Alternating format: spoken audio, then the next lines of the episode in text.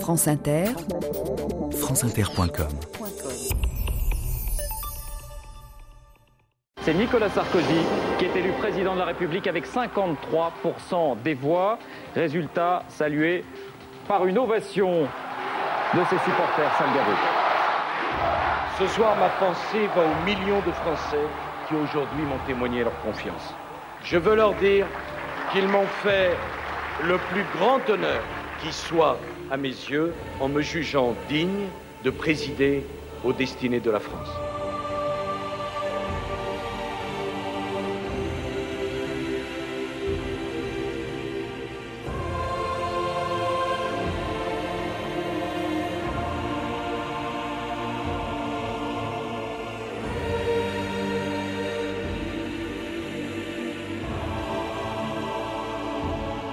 2000 ans d'histoire.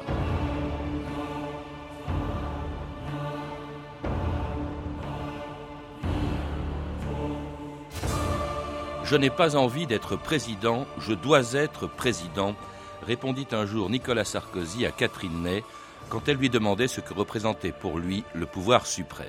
Nicolas Sarkozy y est arrivé avant-hier au terme d'un parcours commencé il y a plus de 30 ans. C'était en 1974 quand il avait poussé un jour la porte de la permanence des gaullistes de l'UDR à Neuilly. Personne alors n'imaginait que cet homme de 19 ans deviendrait un jour le sixième président de la Ve République, après avoir franchi toutes les étapes d'une carrière politique menée au pas de charge. Colleur d'affiche à 20 ans, maire à 28, ministre à 38, il vient d'atteindre aujourd'hui à 52 ans un objectif qu'il s'était fixé dès sa plus tendre enfance, affirmait sa mère, André Sarkozy, dans un reportage diffusé il y a quelques semaines sur la chaîne parlementaire. Nicolas, à l'époque, était très très blond, presque blanc. Et Jacques Dufour, en le voyant, a trouvé cette petite tête blonde amusante. Il lui a passé la main sur la tête. Et Nicolas s'est redressé et lui a dit Qui vous a permis de me passer la main sur la tête? Vous ne savez donc pas que je veux être président de la République. Parce qu'il faut bien comprendre, moi je me suis engagé, comme un certain nombre d'autres ici, dans la famille politique gaulliste. Il fallait faire sa place. Et pour cela, pour se faire sa place, quand on ne vous la donnait pas spontanément, eh bien, j'avais l'habitude de dire que ben, quand on m'invitait pas à dîner, ben, j'amenais le dîner. On était obligé de me faire une place. Catherine Ney, bonjour. Bonjour. Quand on ne m'invitait pas à dîner, j'amenais le dîner, on était obligé de me faire une place. Eh bien, cette phrase de Nicolas Sarkozy que l'on vient d'entendre, on la retrouve dans la biographie que vous lui avez consacrée chez Grasset. Vous dites au fond que c'est un peu sa maxime favorite, au fond, la manière dont il a forcé les portes du pouvoir, car elles ne se sont pas ouvertes toutes seules. Mais oui, quand vous êtes un petit militant euh, auquel on veut bien confier les tâches euh, ingrates de passer la serpillière euh, dans la permanence ou coller des affiches, il faut se faire remarquer de ses chefs pour d'abord gravir les échelons euh, locaux. Et donc, il savait que dès qu'il y avait un problème que ses chefs se posaient, ben, il arrivait, il leur portait la solution. Et à, la fois, il disait que, pour reprendre une formule de Ségolène Royal, c'était du donnant-donnant, gagnant-gagnant. C'est-à-dire qu'il s'inspirait de ses chefs, c'est-à-dire qu'il était comme une éponge, il apprenait d'eux tout ce qu'il pouvait apprendre, mais eux, mais lui, il les abreuvait de sa jeunesse, de son inventivité. Et comme il était très inventif, eh bien, il s'est fait remarquer et très vite, il a gravi les échelons locaux euh, dans les Hauts-de-Seine pour commencer. En, partant du début, ça c'est un cas unique, on s'en rend pas compte. On s'imagine qu'au fond, le cursus honorum des hommes politiques et notamment des présidents est toujours le même. C'est très rare. Ah oui, pas du tout. Un président qui commence comme colleur d'affiche. Ah oui, oui, oui. C'est le, c'est même un cas unique d'avoir commencé si tôt et d'avoir suivi ce cursus. Alors que si vous regardez autour de vous tous les grands enfin ceux qui ont fait une carrière, de Fabius à Chirac en passant par Ségolène, ils avaient tous le même euh, parcours, l'ENA, puis on entre dans un cabinet, euh, quelquefois auprès du président de la République, puis on vous trouve une circonscription, puis vous mmh. devenez ministre presque tout de suite. Tandis que lui, quand on dit que c'est un homme pressé, moi je dirais que c'est au contraire la vie d'un coureur de fond. Euh, je veux dire, ça a été un long parcours, même je dirais un chemin de croix, et il est le seul, le seul exemple de d'homme politique qui a commencé si bas et qui a tout connu. Et dans les rangs d'un mouvement gaulliste qui, à l'époque, en 1974, s'appelait d'abord euh, l'UDR, puis ce sera le RPR. Est-ce que c'est par conviction gaulliste ou par ambition personnelle? Ah, Moi, je crois que c'est d'abord par conviction, parce qu'il a été élevé dans le culte du général par son grand-père, qui l'amenait tout petit sur ses épaules, regarder les cérémonies du 11 novembre, pas du 14 juillet, parce qu'à l'époque, ils étaient en vacances, mais enfin, c'était quelqu'un qui parlait toujours de De, de Gaulle. Donc, euh, il euh, c'était normal qu'il aille s'inscrire euh, dans le parti gaulliste, mais c'était un jeune garçon qui ne savait pas vraiment comment il allait, quand sa mère dit qu'il a parlé de président de la République, en réalité, à l'adolescence, il ne savait qu'une seule chose, c'est qu'il ne voulait pas passer sa vie en dehors des lumières. Il avait envie d'être, d'avoir les sunlight sur lui. Alors, il s'était demandé s'il serait pas chanteur. Vous savez, c'est un enfant de la télé qui était regardé seul les grandes émissions. Alors, mais comme il chantait faux, c'était exclu. Il aimait bien être footballeur. Et je crois que la vocation a commencé à naître le jour où il est allé au premier meeting de Chaban. Il militait depuis trois mois dans le mouvement et qu'il a vu cette foule qui était rassemblée, qui ressemblait à une salle, peut-être l'Olympia, vous voyez, où toutes les, classes étaient mêlées, où il y avait au premier rang euh, les hiérarques gaullistes, et puis des vedettes, et puis il a vu Guy Lux, il a dit, tu te rends compte, il y avait Guy Lux. Et là, il s'est dit, dans le fond, c'est un, il y a une communion, c'est la communion collective autour d'un discours qui a qui a fait le, mmh. qui a fait qu'il s'est décidé à faire de la politique. A entré à l'UDR en 74, a s'y fait remarquer d'ailleurs au point d'être désigné par le parti pour représenter les jeunes de l'UDR dans une émission de télévision justement sur FR3, on disait FR3, France 3 aujourd'hui. La première interview de Nicolas Sarkozy, c'était en 1975, il y a 32 ans. Nicolas, tu as 20 ans, tu es étudiant à Nanterre. Pourquoi es-tu à l'UDR oui, bien, je suis l'UDR, j'ai pas connu 1940, j'ai pas connu 1958, j'ai même pas connu 1968. Et pourtant, je suis l'UDR. Pourquoi?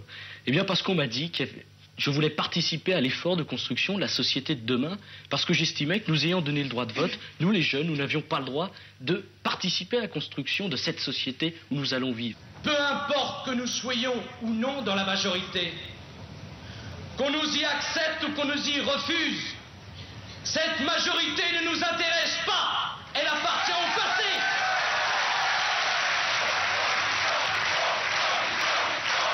Ce qui nous intéresse, c'est d'aider Jacques Chirac à assumer pleinement le destin qui est le sien et qui est grand, tellement grand.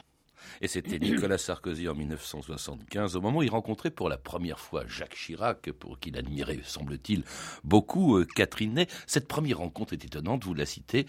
Euh, il doit chauffer un peu la salle pour Jacques Chirac. Et Jacques Chirac lui dit C'est vous, Sarkozy, vous avez deux minutes pour parler. il en, en réalité, c'était son, son grand discours aux assises de juin 75 à Nice. Et, et, on avait besoin de jeunes pour meubler les moments creux euh, de, de l'événement. Et, et Nicolas Sarkozy a eu la tâche lourd de parler après le discours de, de Bray, qui était toujours le grand numéro du matin, où il parlait deux heures avec des mots sonores, et on avait les militants, après son discours, avaient besoin d'aller se reposer et de boire une bière. Et tout d'un coup, ce gamin est monté à la tribune, et c'est là où Chirac lui a dit, c'est toi Sarkozy, tu as deux minutes. Mais là, il ne le connaissait pas. Hein. C'était un petit militant de Neuilly. Et il est monté à la tribune, comme on va sur la proue d'un navire, et puis là, il, euh, a été même surpris par l'ampleur euh, du micro, et il s'est mis à parler d'une voix tellement forte que les militants se sont rassis qu'il s'est fait applaudir, même ovationner. Et là, c'est à ce moment-là qu'il s'est dit, voilà, c'était la première fois qu'on l'admirait, il s'est dit, ben, je vais faire de la politique. Il faut rappeler le contexte, Catherine Ney, Jacques Chirac est sur le point de quitter le gouvernement dont il est le Premier ministre. C'était à l'époque de Valéry euh, Pas encore, hein, c'est 75, il est parti en 76. Mais il avait pris l'UDR au nez à la barbe des barons et, Jacques, euh, et le président lui avait demandé de démissionner de la présidence. Alors il est épaté par Nicolas Sarkozy, il le pousse en avant, c'est grâce à lui qu'il est responsable des jeunes que Sarkozy il devient responsable des jeunes du RPR, qui est créé justement en 76. Il devient membre du comité central et puis maire de Neuilly à 28 ans. Euh, une mairie remportée vraiment à la hussarde. Et malgré Jacques Chirac, qui préférait soutenir euh, Charles Pasqua, Charles Pasqua qui, euh, dépassé par cet événement, voilà un jeune de 28 ans qui devient maire de Neuilly à sa place, alors que c'était prévu pour lui, et qui a toujours dit, il a toujours besoin, parlant de Sarkozy, de tuer le père. Oui, mais enfin, il faut voir aussi dans quel contexte ça s'est été passé. Je veux dire, en fait, au municipal, c'est Achille Peretti qui avait été réélu. Puis trois mois plus tard, il est mort. Bon, à ce moment-là, Charles Pasqua, qui habitait Neuilly depuis six mois et qui avait demandé à faire partie de la liste municipale, eh bien, s'est posé comme successeur d'Achille Peretti. Mais il a eu tout le conseil municipal contre lui. Les gens se sont dit, d'abord, il n'a pas le look Neuilly, et puis, qu'est-ce qu'il vient faire? Il va pas rafler la mise alors que nous, on milite depuis très longtemps. Or, Nicolas Sarkozy, qui était depuis sept ans au conseil municipal, qui était monté en grade, qui s'était donné beaucoup, beaucoup de mal auprès du maire, a vu à ce moment-là qu'il pouvait gagner. Il a fait une campagne formidable, et Chirac a eu beau soutenir Pasqua, les le conseil municipal a préféré les lire. C'est pas le peuple de Neuilly qui lui a donné son élection, c'est le conseil municipal. Alors c'est pas à Neuilly qu'il va se faire connaître, c'est dix ans plus tard, il a donc 38 ans, euh, lorsque euh, il se retrouve dans le gouvernement d'Édouard Balladur, qu'il a rencontré euh, entre-temps et avec lequel il devient donc ministre après la victoire de la droite aux élections législatives France Inter de Ligne Mariée le 31 mars 1993. France Inter. Le premier conseil des ministres de l'ère Balladur aura lieu vendredi matin et c'est Nicolas Sarkozy, ministre du budget et porte-parole du gouvernement, qui en donnera la version officielle. Portrait d'un jeune loup du RPR, devenu ministre à 38 ans par Dominique Brocard. Ce cadet chevronné de la politique a des dents de loup et reconnaît lui-même son ambition. D'ailleurs, responsable des jeunes RPR à 21 ans, et à 28 ans, il revêt l'écharpe de maire au nez et à la barbe d'un conseiller municipal qui avait pour nom Charles Pasqua. Nicolas Sarkozy a su se rendre indispensable auprès de Jacques Chirac et Édouard Balladur. Avec eux, dit-il, je suis une éponge, je m'imprègne de tout ce qu'ils peuvent m'apprendre. C'est celui-ci qui sonne quand il a besoin d'avoir des renseignements, quand il a besoin d'avoir des précisions, c'est celui-ci qui vous unit? Ah bah, Quand je suis ici, c'est celui-ci là. Et ça sonne combien de fois par jour? Oh, Ça sonne souvent. Souvent. Souvent. Très souvent. Mais quand on aime, on compte pas. Et oui, le téléphone sonnait souvent sur le bureau du ministre du budget d'Édouard de, Balladur, Nicolas Sarkozy. Celui qui téléphonait le plus souvent, c'était sans doute Balladur, qui était, disait-il, son vrai père.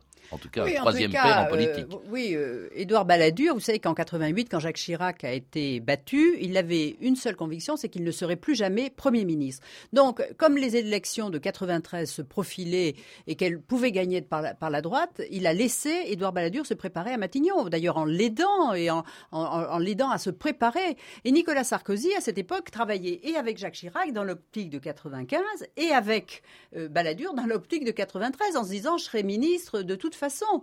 Bon, il a beaucoup travaillé tous les, tous les deux et Jacques Chirac n'y trouvait rien à redire. Et puis arrive 93 et c'est la première fois que quelqu'un lui donnait ce qu'il demandait. Parce que, vous l'avez dit, il a été élu euh, maire de Neuilly sans l'avis de Jacques Chirac, mais il a été élu député alors que Jacques Chirac ne le soutenait pas. Il a mmh. dû ravir à l'arraché l'investiture de Charles Pasqua. Donc là, pour la première fois, Édouard Balladur lui donnait un ministère plein, lui donnait en plus le porte-parole du gouvernement. Et je veux dire, et, Nicolas Sarkozy a beaucoup œuvré pour, pour Édouard Balladur, qui était un homme seul. C'est lui qui lui a amené des députés pour faire son gouvernement. Et donc, c'était une juste récompense aussi. Alors, à l'époque, on le connaissait peu encore en France. Il va se faire connaître parce qu'il est, je crois, à l'époque ministre du Budget, mais encore, en tout cas, maire de Neuilly, au moment de la fameuse affaire Human Bomb, où c'est lui qui va négocier avec euh, le, celui qui avait euh, qui menaçait la, vie des enfants dans cette école.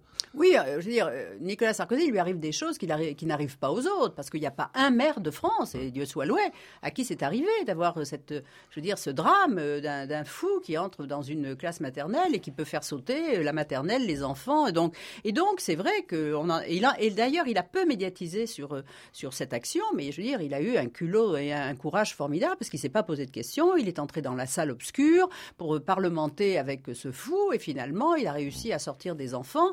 Et c'est vrai que quand même, c'est c'est ça a pas, je veux dire, oui, c'est un cas unique dans les annales françaises. Alors qu'il est ministre d'Édouard Balladur, qu'il va suivre et que Édouard Balladur lui avait dit, écoutez, vous ne pouvez pas, un ministre de la République ne peut pas être pris en otage. Alors il va le suivre et alors là, vraiment catastrophe pour Nicolas Sarkozy. Il choisit Balladur quand celui-ci décide de poser sa candidature à la présidentielle de 95 contre Jacques Chirac. Alors on le sait, euh, Jacques Chirac euh, sera élu alors que tous les sondages oui, mais, Balladur dire, Quand vous dites qu'il choisira en 95, il est obligé de choisir au bout de trois mois. Hein, parce que quand on dit comment l'esprit vient aux filles, eh bien en tous les cas, comment l'ambition est-elle venue à Édouard? C'est-à-dire que à peine Arrivé à Matignon, les sondages, 75% d'opinion positive. Alors, l'ancien ministre d'État, qui était quand même, euh, vous savez bien quel était le caractère d'Édouard, mais il méprisait Chirac, dont il s'était toujours dit ne pourra pas être élu. Donc, c'est lui, l'ambition, c'est Jacques Chirac, et qui a empêché ses ministres de faire campagne pour Nicolas Sarkozy, qui lui a dit maintenant cessez d'aller à la cellule présidentielle de Jacques Chirac et vous devez choisir. Or, Nicolas Sarkozy a choisi, parce que d'abord, il n'allait pas quitter le gouvernement, il n'allait pas trahir un Premier ministre qui lui avait donné enfin un poste, et puis euh, il pas aller avec celui qui était promis au désastre. Donc, il a choisi, il lui a dit en face, en novembre 93, hein, au moment où Jacques Chirac était dans les choux, c'est vrai. Bon, il a fait un mauvais choix. On a dit qu'il a trahi, c'est vrai, mais il est resté dans son camp, parce qu'après tout, les deux candidats étaient du même parti. Alors, il, envisage, parce que c'est une catastrophe, évidemment, on ne lui parle plus à l'Élysée, ni Jacques Chirac, ni sa fille Claude, qui était très liée à, Nicolas Sarkozy. Et alors, au lieu de quitter la politique, ce qu'il avait envisagé à un moment donné, il dit, dans les deux ans, je reviens dans le premier cercle, et il va y revenir. Comment est-ce possible? Parce que ça, vraiment, on peut passer, c'est vraiment le pestiféré pendant. Bah, ça a été vraiment Nicolas le maudit, avec euh, celui qui menait la bagarre contre lui, qui était Dominique de Villepin, plus la famille Chirac qui lui en voulait beaucoup, et Claude encore plus parce que ils avaient été très très liés, très amis. Elle perdait à la fois un ami, un frère et peut-être même autre chose. J'en sais rien. En tous les cas, ils avaient été très très très intimes.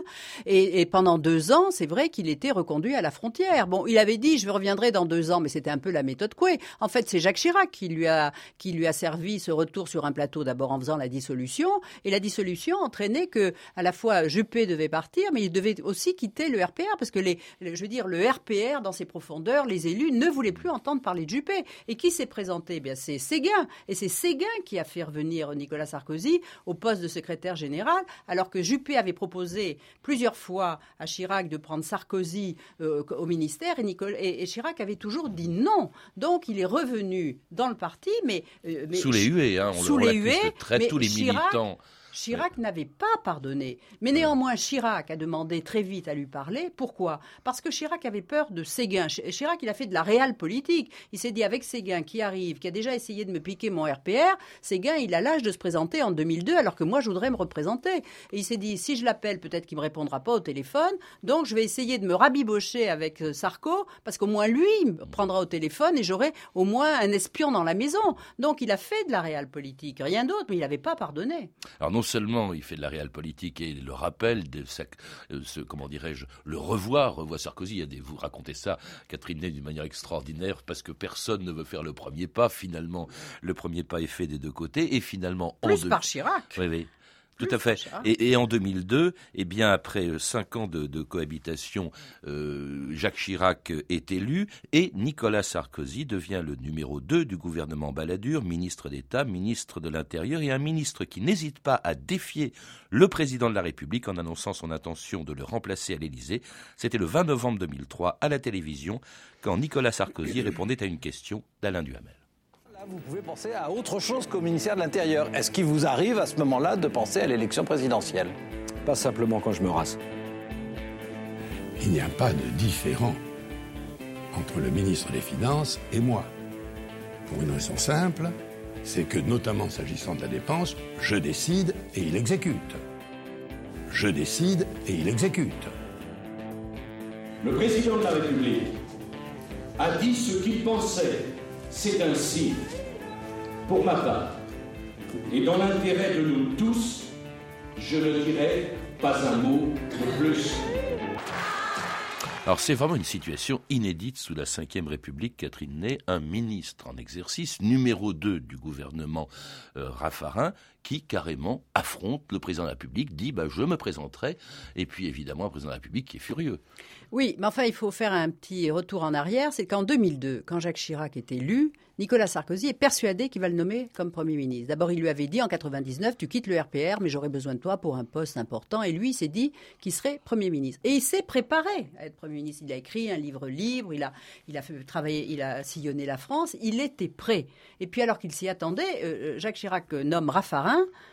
euh, qui n'est pas prêt du tout et qui reçoit ça euh, un peu, euh, qui ne savait pas très bien ce qu'il allait faire à Matignon.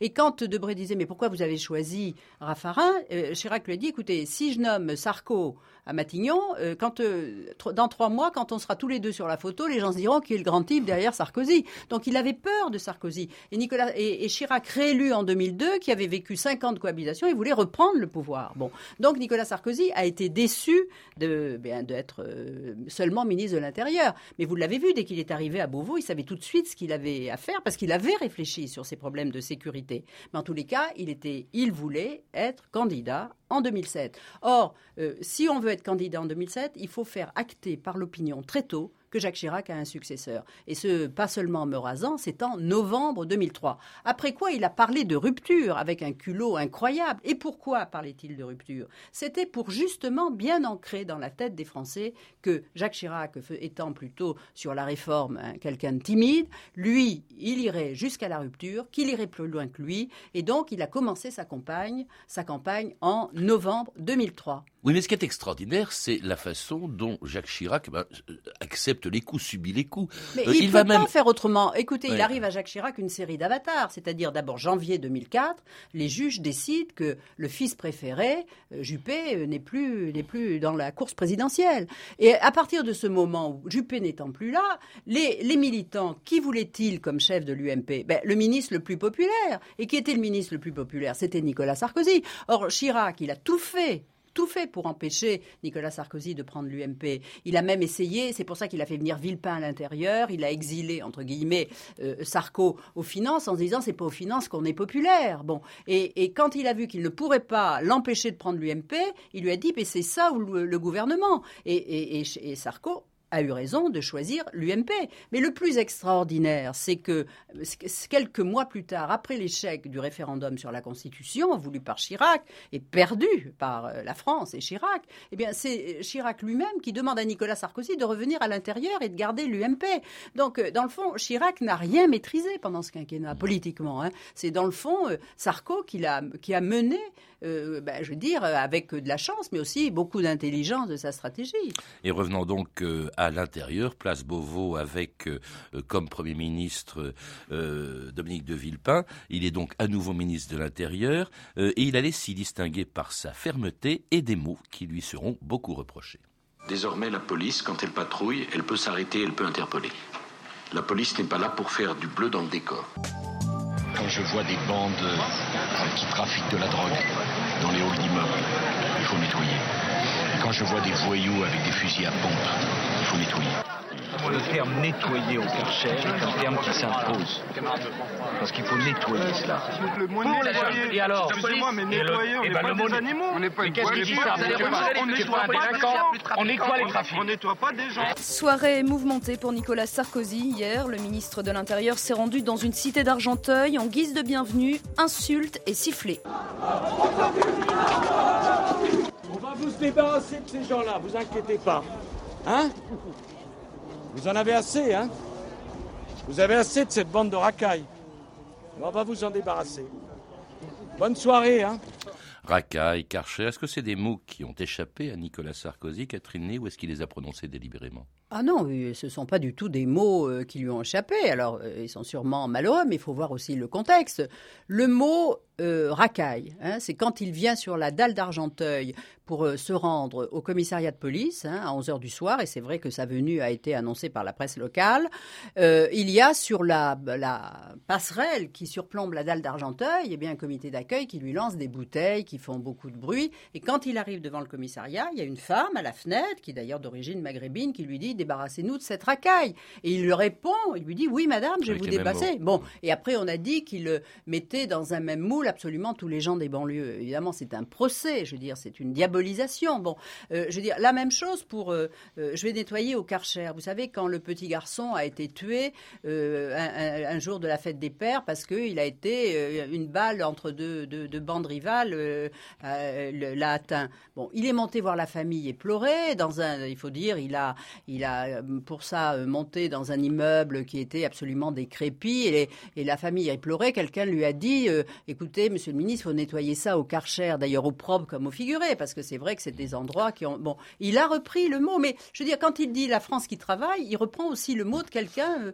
de. Qui on, on, peut quand même dire que c'est pas forcément des mots de ministre, hein, Catherine. Ben, c'est pas des mots de ministre, je veux dire, mais c'est aussi l'interprétation qui en a été donnée. Il a eu tort puisque c'est a été mal interprété. Et dans une année qui est, vous le dites, une annus horribilis, parce que c'est 2005, c'est ah aussi l'année des émeutes en banlieue, c'est le départ de sa femme euh, Cécilia, ce sont également les choses trappes évidemment du président de la République et de Dominique de Villepin, qui espère pouvoir être candidat, mais évidemment l'affaire du CPE va couler les projets de, Dominique de Villepin, euh, ce qui ouvre un boulevard à, Nicolas Sarkozy quand il obtient l'investiture de l'UMP pour l'élection présidentielle. France Inter, Laurence Thomas, le 14 janvier 2007. Il en révèle, les militants l'ont fait candidat UMP à la présidentielle. Nicolas Sarkozy a recueilli 98% des suffrages hier. On retiendra de son discours lors du congrès qu'il a changé. Il l'a répété au moins neuf fois. Volonté donc d'humaniser une image. On retiendra aussi le travail, la valeur travail. Pour lui, tout est bon pour l'encourager. J'ai changé. J'ai changé parce qu'à l'instant même où vous m'avez désigné, j'ai cessé d'être l'homme d'un seul parti fut-il le premier de France. J'ai changé parce que l'élection présidentielle est une épreuve de vérité à laquelle nul ne peut se soustraire. J'ai changé parce que le pouvoir m'a changé. J'ai changé parce qu'on change forcément quand on est confronté à l'angoisse de l'ouvrier qui a peur que son usine ferme. Oui, mes chers amis, tous ensemble, tous ensemble, réunis, unis, solidaires, tout devient possible. je pense qu'il est prêt à revaloriser complètement le travail à donner davantage à ceux qui travaillent plus et peut-être euh, et de rien Et c'était il y a quatre mois Nicolas Sarkozy, le jour où il était investi candidat de l'UMP pour la présidentielle. Est-ce qu'il avait changé? Vous évoquez beaucoup sa vie privée, qui a peut-être été aussi un facteur des, changements euh, qui, se sont produits, s'ils sont sincères ou s'ils sont uniquement de circonstances, chez Nicolas Sarkozy, euh, Catherine. Bah écoutez, c'est quand même, c'est le seul homme politique français et même, euh, je veux dire, international, bien placé pour une échéance dont la femme se tire pendant un an. Franchement, c'est un choc terrible pour lui. Il l'a très très très mal vécu ça a été très dur. Et ça a été un autre combat, parce que là aussi, il a dû combattre pour qu'elle revienne. Et elle est revenue. Alors, je ne sais pas aujourd'hui où en sont leurs relations, mais c'est sûrement la porcelaine est fêlée. Et ça, sûrement, ça l'a beaucoup, euh, ça l'a beaucoup fait souffrir. C'est incroyable parce que souvent on a pensé qu'au fond son parcours avait été facile, qu'il n'était né qu'une petite cuillère d'argent dans la bouche, que tout s'était ouvert devant lui. À, vous lire, ce n'est pas le cas. Non, c'est un chemin de croix. Il lui est arrivé des choses qui n'arrivent pas aux autres, et quand il dit rien ne m'a été donné, c'est vrai. C'est pas un enfant gâté de la politique. C'est quelqu'un qui a tout obtenu en se battant comme un, comme un lion, oui. Hmm. Alors est-ce qu'il a changé? On a entendu, ça c'était pendant son discours, et c'est vrai qu'il semble bien que le ton ait beaucoup changé après, oui, mais pendant toute la campagne. Comment voulez-vous qu'il en soit autrement? Voilà quelqu'un qui est donc euh, qui gravit marche par marche, mais tant que vous avez un objectif, euh, vous voyez, dans les, dans les stades intermédiaires, c'est presque ludique. Il y a, bon, et quand vous dites, comme il disait, j'ai plus qu'une rue à traverser quand il était là pour arriver au pouvoir, tout d'un coup vous dites, mais enfin, quelle responsabilité? Je veux dire, je m'engage auprès des Français, il y a une, j'ai une obligation de résultats. Je veux dire, s'il était joyeux, s'il était toujours euh, comme le gamin euh, qui commençait à la, à la permanence, c'est ça qui serait préoccupant. On change forcément. Il prend la dimension de la fonction. C'est, c'est une responsabilité incroyable. Et est-ce qu'à votre avis, euh, Catherine Ney, avec lui, parce que s'il a changé, c'est pas de circonstance, semblez-vous dire. Euh, est-ce que avec lui la politique va changer? Car au fond, c'était un peu un des grands axes de, de, sa campagne. Vous me direz, c'était aussi celle de Ségolène Royal. C'était le changement dans la façon de faire de la politique. La, différence avec Ségolène Royal, c'est que son, son projet n'était pas prêt. Elle disait toujours, on va tout remettre à plat, on va discuter, on verra. Tandis que lui, Nicolas Sarkozy, il arrive avec un projet clé en main. Il sait ce qu'il veut faire. Le calendrier est fait. Il s'en est expliqué pendant toute sa campagne. Ceux qui ont voté pour lui savent ce qu'il veut faire. Alors maintenant, il y a le passage à l'acte. Hein. Alors est-ce qu'il va rencontrer des difficultés? Est-ce que comment il va? Mais ça m'étonnerait qu'il renonce à, faire appliquer son programme. Alors on va voir la manière dont il s'y prend, parce que c'est pas facile en France de réformer. Euh, voilà, mais en tous les cas, Jacques Chirac avait pris pour prétexte que la France est un vieux pays trop frileux et trop rétif pour le faire bouger. Mais lui, il fait le pari que la France est un pays jeune qui accepte les réformes. Alors mm. ben là, l'histoire n'est pas écrite. Hein. Où est le gaullisme dont il est parti euh, aujourd'hui, justement, dans la politique ou dans les, dans les ben, Je veux dire que le, gaullisme ou le bonapartisme, je veux dire, c'est il remet les, les, valeurs de toute une tradition de la politique française qui est l'ordre, l'autorité, le travail, euh, le mérite. C'est des grandes valeurs de toute une partie de la droite française qui est une vieille tradition. Merci Catherine. Et je rappelle donc, et je recommande d'ailleurs la lecture de votre biographie de Nicolas Sarkozy, Un pouvoir nommé Désir, qui a été publié aux éditions Grasset. Vous avez pu entendre des extraits des documentaires suivants. Sarkozy le pragmatique de Bernard de la Villardière, produit par LCP et Ligne de Front et diffusé en mars 2016 sur la chaîne parlementaire LCP. Et puis Nicolas Sarkozy, Élisez-moi. Euh, c'est un documentaire de John Paul Lepers, disponible en DVD aux éditions 17 juin, INA. Vous pouvez retrouver toutes ces références par téléphone au 32 30, 34 centimes la minute ou sur le site franceinter.com. C'était 2000 ans d'histoire. À la technique, Michel Béziquian et Olivier Riotor. Documentation et archivina, Emmanuel Fournier, Claire Destacan et Catherine Louis. Une réalisation de Anne Kobilac. Demain, dans 2000 ans d'histoire, au moment où les catholiques et les protestants y mettent en place un nouveau gouvernement, l'Irlande du Nord.